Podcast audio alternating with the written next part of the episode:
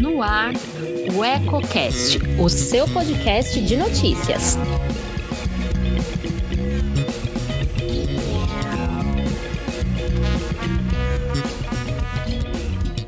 Olá, eu sou Elton Laude e começa agora mais um Politicando, que toda semana traz alguns pontos e contrapontos do meio político. Quer saber o que está dando que falar nos bastidores? Fique comigo.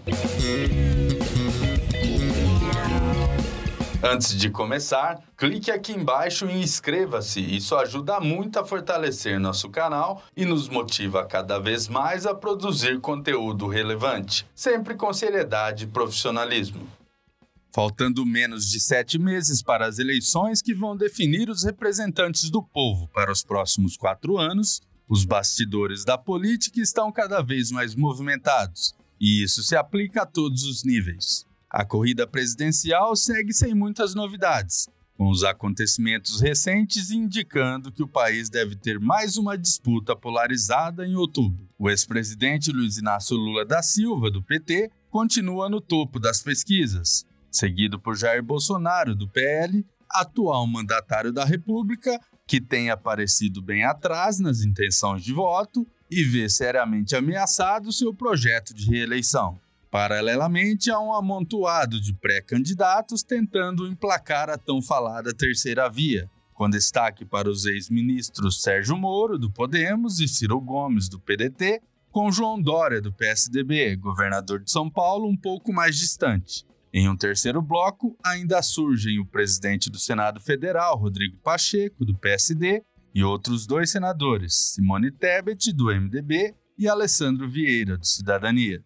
Outros possíveis candidatos são o deputado federal André Janones, do Avante, o cientista político Felipe Dávila, do Novo, e o ex-ministro Aldo Rebelo, que está sem partido. Quem também surgiu na disputa foi o ativista Leonardo Pericles, do Partido Unidade Popular pelo Socialismo, criado em 2019, e o governador Eduardo Leite, do Rio Grande do Sul, que depois de perder para a Dória as prévias do PSDB, cogita migrar de legenda para se lançar na disputa.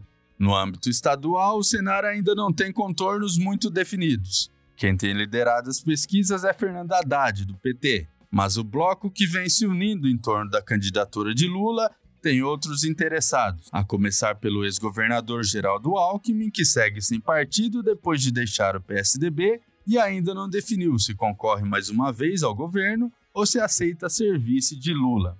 Outros dois nomes da lista são o ex-governador Márcio França, do PSB, e Guilherme Bolos, do PSOL, ambos com desejo de concorrer, mas também abertos a negociar. Tudo vai depender do que acontecer nos próximos três meses na chapa presidencial.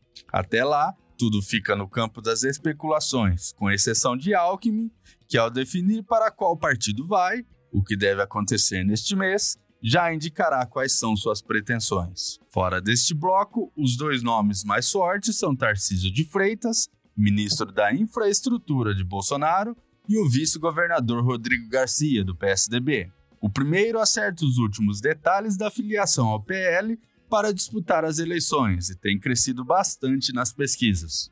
O segundo deve ganhar mais visibilidade a partir de abril, quando assume o lugar de Dória, que se afastará para concorrer à presidência.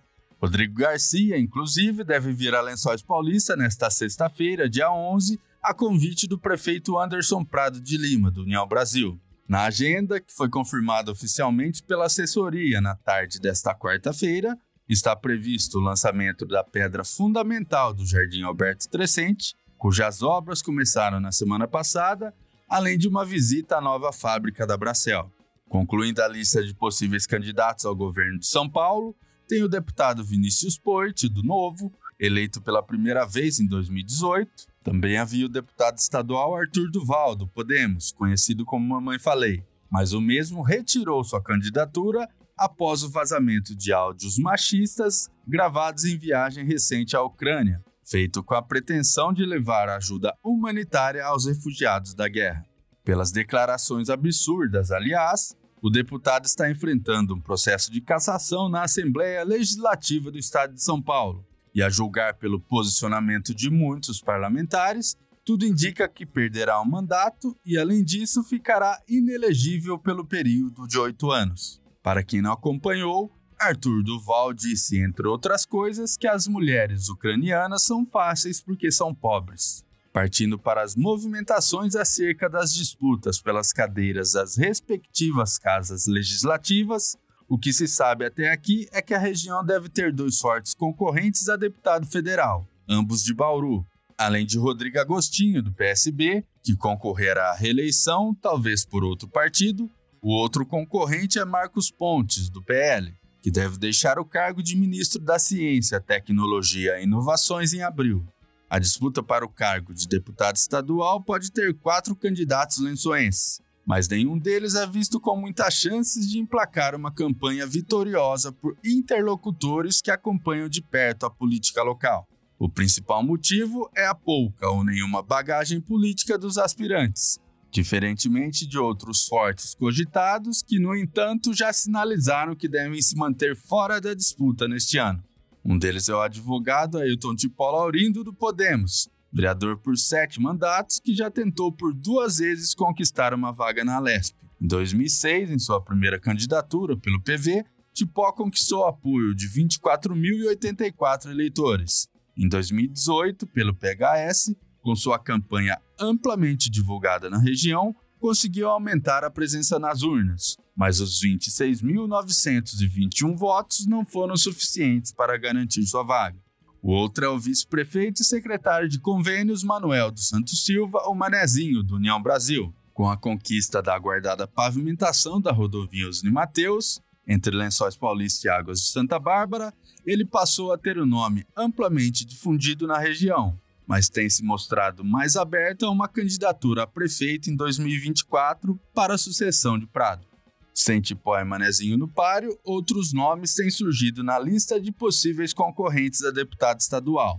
Um deles deve ter a pré-candidatura lançada no próximo dia 19, pelo Solidariedade. É o pastor evangélico Luciano Aparecido Moreno, que apesar de nunca ter disputado uma eleição, teve o nome aprovado pelo Diretório Estadual do partido comandado pelo deputado federal Paulinho da Força.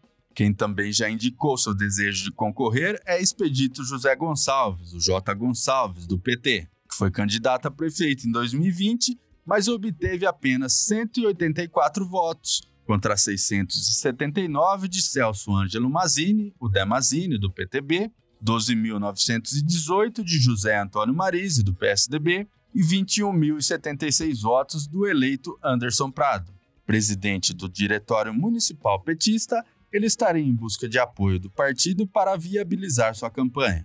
O terceiro possível concorrente é Benedito Edelcio da Silva, mais conhecido como Tinho, do Patriotas, que já tem se posicionado como pré-candidato pela cidade. Irmão do vereador Nardelli da Silva, do União Brasil, ele também já tentou por quatro vezes adentrar a Câmara Municipal de Lençóis Paulista, mas sempre passou longe de garantir uma vaga, obtendo 168 votos em 2004 pelo PDT, 229 em 2008 pelo PRB, 248 em 2016 pelo mesmo partido e apenas 165 em 2020 pelo Patriotas. Por último, a única mulher da lista é Isadora da Silva Ribeiro, do PDT, que se lançou na política em 2020 quando se candidatou a vereadora. Com apoio de 529 eleitores, foi a nona mais votada na ocasião, mas não se elegeu, apesar de ter terminado à frente de outros quatro eleitos. Luizinho da Açougue, do PL, que teve 456 votos,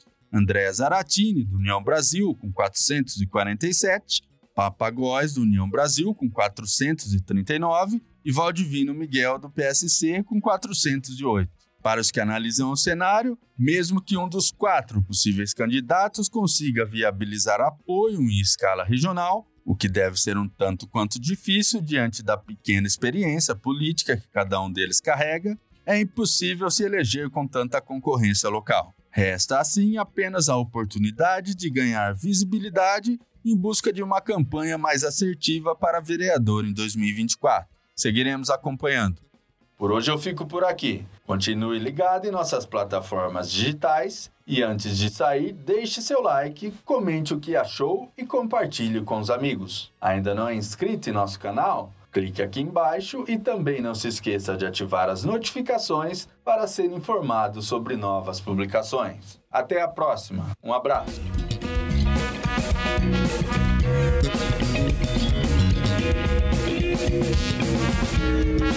Thank you. thank you